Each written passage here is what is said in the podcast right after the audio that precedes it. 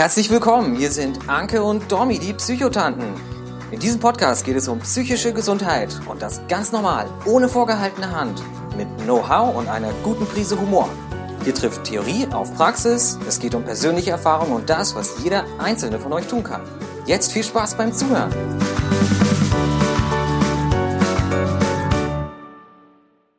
Treffen sich zwei Psychologen, sagt der eine, dir geht's gut und wie geht's mir?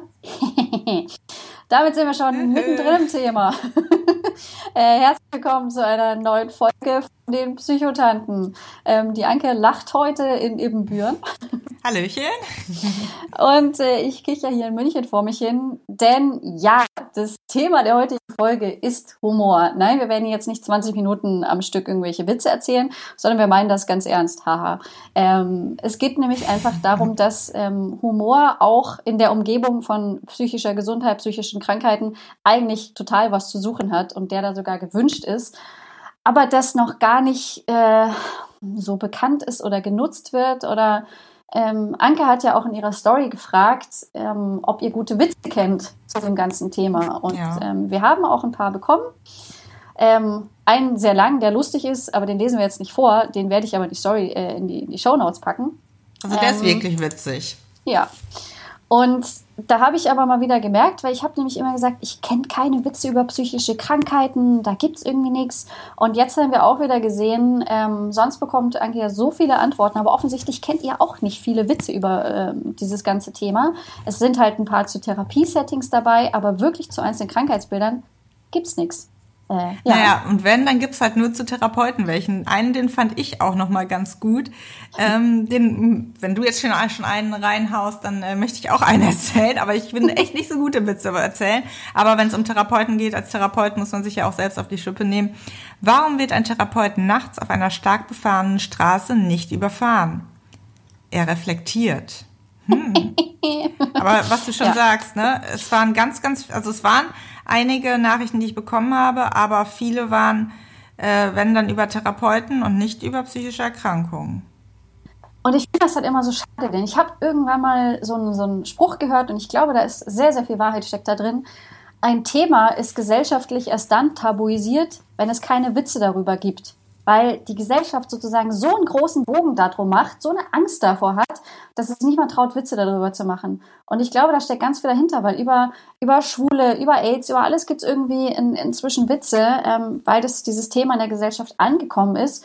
Und bei psychischen Krankheiten ist es aber noch nicht so. Und wir wollen heute einfach mal ein bisschen darüber reden, warum Humor eigentlich so verflucht wichtig ist, gerade im Umgang mit solchen Krankheiten, aber auch generell im Leben. Bin ich der Meinung, das hilft weiter und sagen auch viele Studien. Ähm, aber wie ist es denn so in der Therapie? Wie kann man denn da den Humor sozusagen für sich nutzen?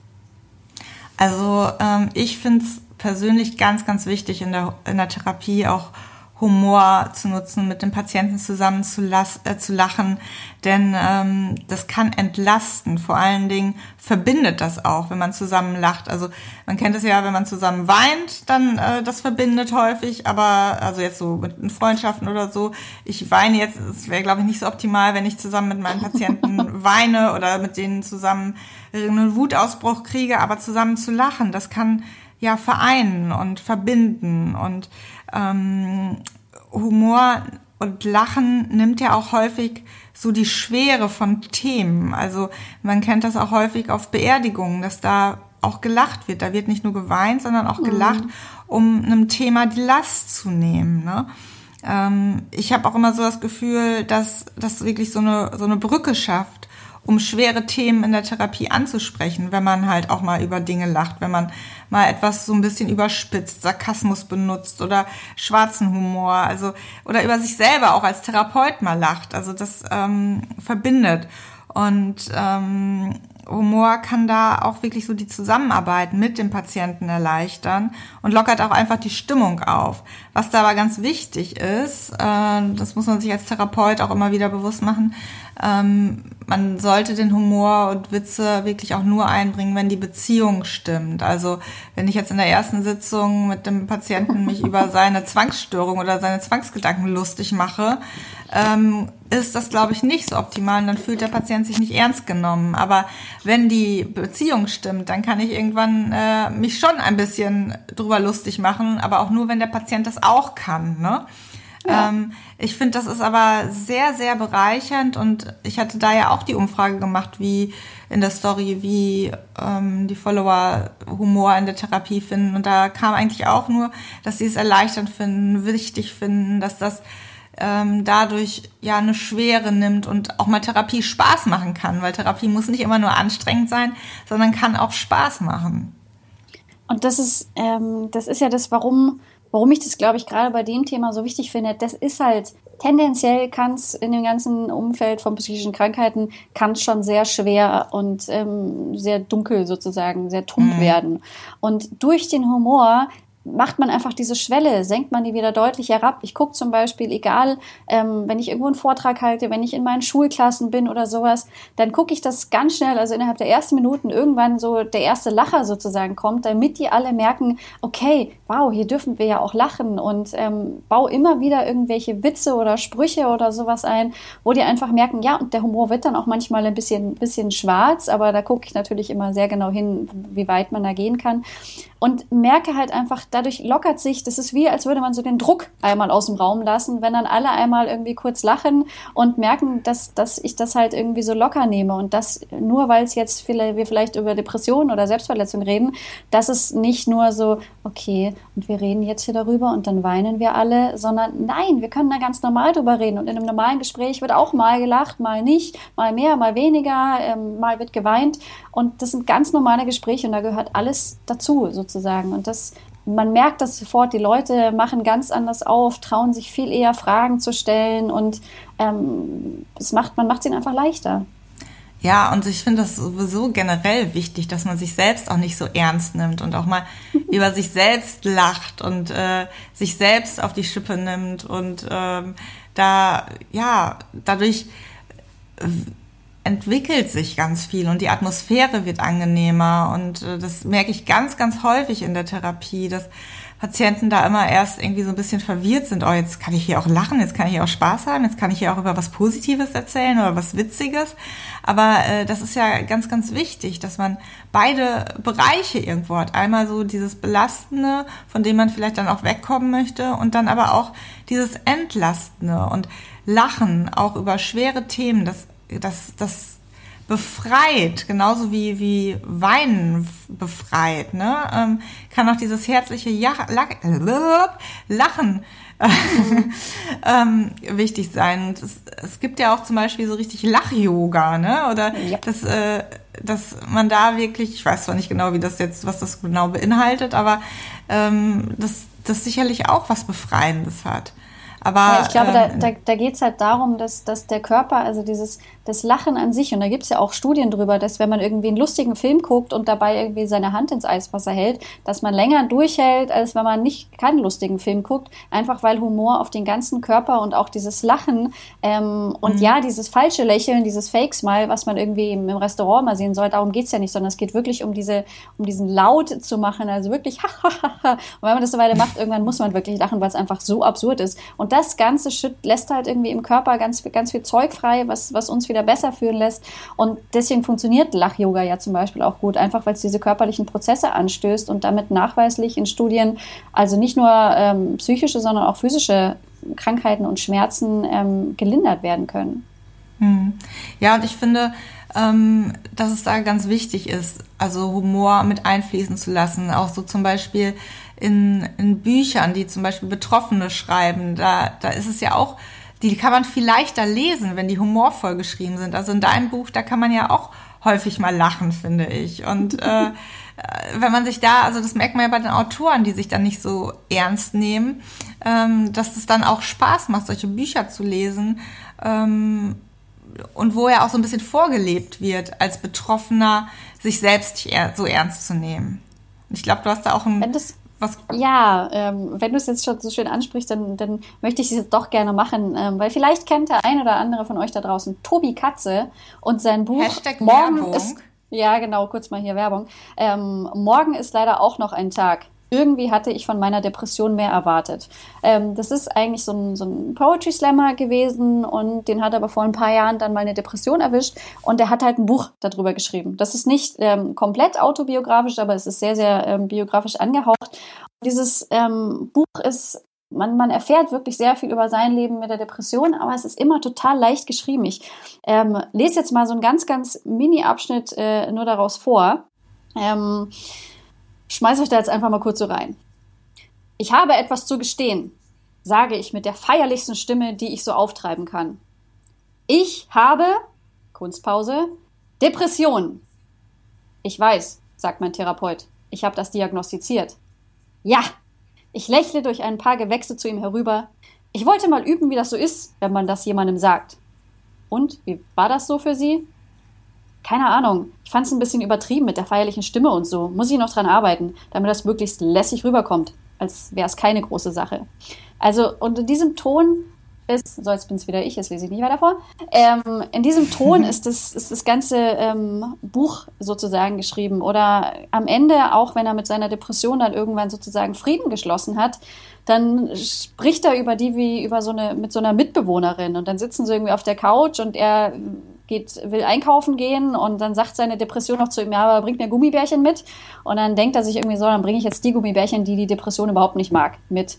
Und ähm, das, da ist die ganze Zeit irgendwie dieser Humor, dadurch ist das Buch sehr, sehr leicht zu lesen und trotzdem erfährt man gerade so als Angehöriger, erfährt man sehr, sehr viel. Und als Betroffener kann man endlich mal über die eigene Krankheit so richtig lachen und sagen, ja, genau so ist es. Und ich bringe meiner Depression mhm. jetzt auch mal Gummibärchen mit, die nicht schmecken. Ja, und ich finde, da wird ja auch Therapie so ein bisschen oder der Therapeut so ein bisschen veräppelt ja. oder ein bisschen äh, überspitzt dargestellt. Und auch das ist, glaube ich, wichtig, dass man auch mal über den Therapeuten lacht oder sich darüber lustig machen kann oder ähm, ja, da auf Klischees anspielt, dass es dann immer die Couch ist und die Brille, die der Therapeut hat. ähm, also das sind ja, finde ich, so Dinge, die dieses schwere Thema erleichtern. Aber ähm, was du ganz am Anfang gesagt hast, ist ja dieses, äh, dass du so diesen Satz gehört hast, man darf nur, oder ein Thema ist erst dann stigmatisiert, wenn es da keine richtigen Witze drüber gibt. Ähm, da kam mir so die Frage, dass man ja aber auch manchmal so in der Gesellschaft über manche Themen keine Witze machen darf. Also zum Beispiel weiß ich nicht, ob ich jetzt über eine Behinderung oder jemand, der im Rollstuhl sitzt, also weil weißt ich du, da wenig besten, Berührung... Weißt du, wer die, weißt du, wer die besten Behindertenwitze kennt? Behinderte. Ja, die Behinderte weil, selber, natürlich. Ja.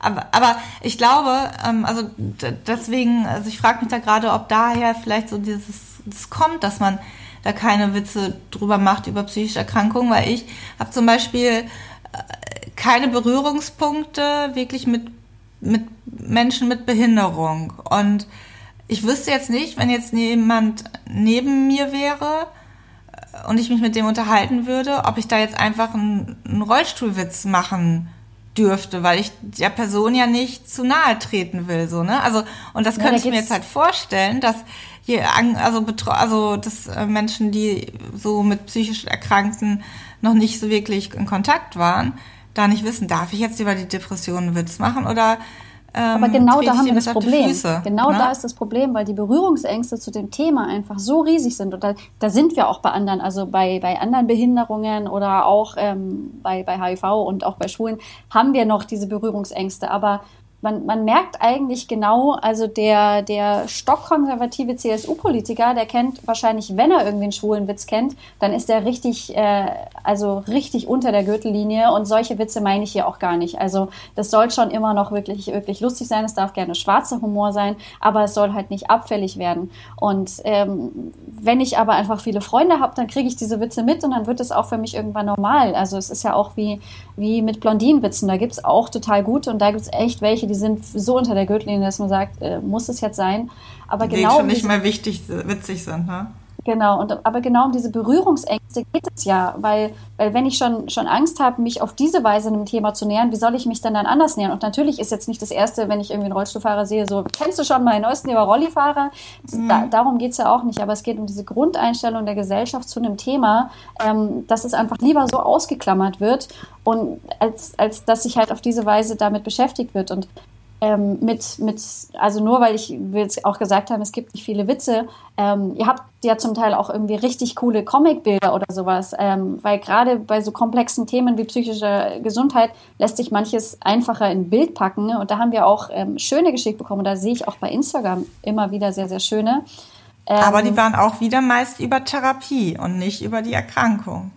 Genau. Und ähm, das, das ist aber so, deswegen, es geht ja um, um Humor im, im weitesten Sinne, aber so Witze sind halt so ein bisschen die gesellschaftlich kondensierte Form von, von Humor, äh, weil wenn Witze sich dann etablieren und ähm, ich mag wirklich schwarzen Humor und vielleicht jetzt der eine oder andere, der das hört, wenn ihr jetzt noch Witze habt, gebt die wirklich immer noch gerne her, ähm, weil die ja. müssen raus da in die Welt. Die können, glaube ich, wirklich Barrieren abbauen, wenn die Leute merken, ach, ich darf drüber lachen, weil wir dann genau dieses ganze Ängste abbauen, mal drüber reden. Und das kann dann vielleicht wirklich für den einen oder anderen genau den Unterschied machen. Absolut. Und ähm, es erleichtert ganz, ganz viel. Und ähm, ich finde, Sarkasmus da auch immer wieder eine, eine tolle Sache und, und schwarzer Humor. Ich merke das mit Patienten, mit denen ich zusammen lachen kann. Das ist einfach auch als Therapeut schön, dann äh, im Alltag, wo es viel um schwere Themen geht, dann auch mal zwischendurch zu lachen. Ja, oder wenn, wenn ich manchmal, also wenn ich gerade irgendwie mal wieder in einem Loch bin oder meine Depression mir irgendwelche Gedanken in den Kopf setzt, die einfach so absurd sind und so, so krankheitsgefärbt, dass ich dann auch schon wieder echt meine Krankheit auslachen kann. Das ist halt so ein, so ein Ding, weil wir ja letzte Woche den Krankheitsgewinn hatten. Dann gewinne ich, wenn ich es schaffe, ey, Depression fällt dir jetzt echt nichts Besseres ein, als mir hier so ein, so ein Müll, sowas Lächerliches sozusagen in meinen Kopf zu packen ähm, dann, das ist, glaube ich, wenn man das geschafft hat, das ist ein richtig geiler Moment. Ähm, oder auch hier die, die Depri-Disco, nochmal kurz Werbung auf Instagram. Die, deren Postings sind ja auch sehr, sehr oft sehr humorbefüllt ja, und sie verarbeitet aber eigentlich auch noch ihre ähm, eigenen Erfahrungen. Und gleichzeitig ein Punkt, der hier jetzt irgendwie auch noch rein muss. Humor kann natürlich auch gerade von Betroffenen ähm, gegen sich selber verwendet werden. Dass man sich selber irgendwie immer so ins Lächerliche und immer so, ach, ich Dummchen, habe ich das schon wieder nicht hinbekommen, ja, hm. Also das ist ja auch, also es ist schlechter Humor, weil es nicht lustig, aber ihr wisst, was ich meine, ähm, dass man sich dadurch auch irgendwie selber abwertet. Ähm, das kann auch passieren. Und da müssen natürlich dann wieder Therapeuten irgendwie ein bisschen aufpassen, wenn das halt irgendwie so ein Muster wird, wenn mit Humor auch irgendwie immer aus dem Weg gegangen wird. Also so ist es nämlich in Tobi Katzes Buch zum Beispiel auch. Da sagt der Therapeut, können Sie nicht irgendwie auch mal echt ernst über Ihre Krankheit reden? Und sagt also, nee, kann ich nicht, mhm. äh, will ich auch nicht. Ähm, das kann halt auch so eine Vermeidungsstrategie sein. Oder eben wirklich noch eine Strategie, die die Krankheit sich sozusagen schnappt, um einen noch weiter runter zu buttern. Ist auch eine Seite, die irgendwie mit Humor zu tun hat. Das stimmt. Also das ist, wenn, wenn ich dann irgendwie zum Beispiel auch mal Patienten habe, die wirklich nur lachen, nur Witze über sich selber machen und sich selber dann nicht ernst nehmen, das kann ja halt auch wieder so ein Symptom in dem Sinne sein oder etwas, woran man arbeiten sollte, weil man sich selber schon auch ernst nehmen soll. Also es kommt immer auf das Maß an. Ne? Ja. Ähm, und ähm, wie oft manchmal das Patienten dann von ihren Gedanken erzählen und die dann halt auch wirklich so in einer bestimmten Stimmlage, so wie du eben auch, äh, die darüber sich lustig machen, dann wird es auch wirklich witzig. Und das ist, glaube ich, etwas, man sollte, was man vielleicht so, oft, was ihr so aus dieser Folge mitnehmen könnt, so die, diese Schwere der Themen darf man manchmal auch mit Lachen auflösen und über sich selbst lachen und ähm, ja, sich bewusst machen, dass das ganz stark verbinden kann in der Therapie, aber auch in Freundschaften. Und so kann man beispielsweise auch, wenn man irgendwie ein Thema hat, was man nicht so leicht ansprechen kann, das vielleicht mit Humor verknüpfen, um es ein bisschen leichter zu machen, mit dem Therapeuten drüber zu sprechen.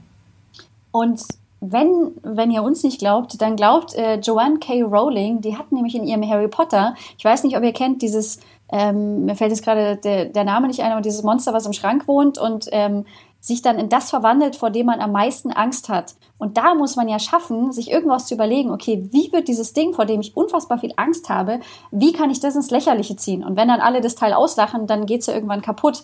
Und so kann es halt vielleicht auch bei der einen oder anderen Sache helfen, die einem Angst macht, ob das jetzt Spinnen sind. Ich habe ja echt ein großes Problem mit Spinnen. Wenn man sich da halt zum Beispiel vorstellt, dass die jetzt ein rosa Tütü anhaben oder irgendwie äh, eine Rettungsweste anhaben oder sowas und sich halt auch auf diese Weise solche Ängste irgendwie näher macht. Ähm, also das jetzt noch so als, als letzten Tipp, das wirklich vielleicht manchmal richtig absichtlich gegen diese doofen Krankheiten und diese gegen doofe Gedanken im Kopf einzusetzen.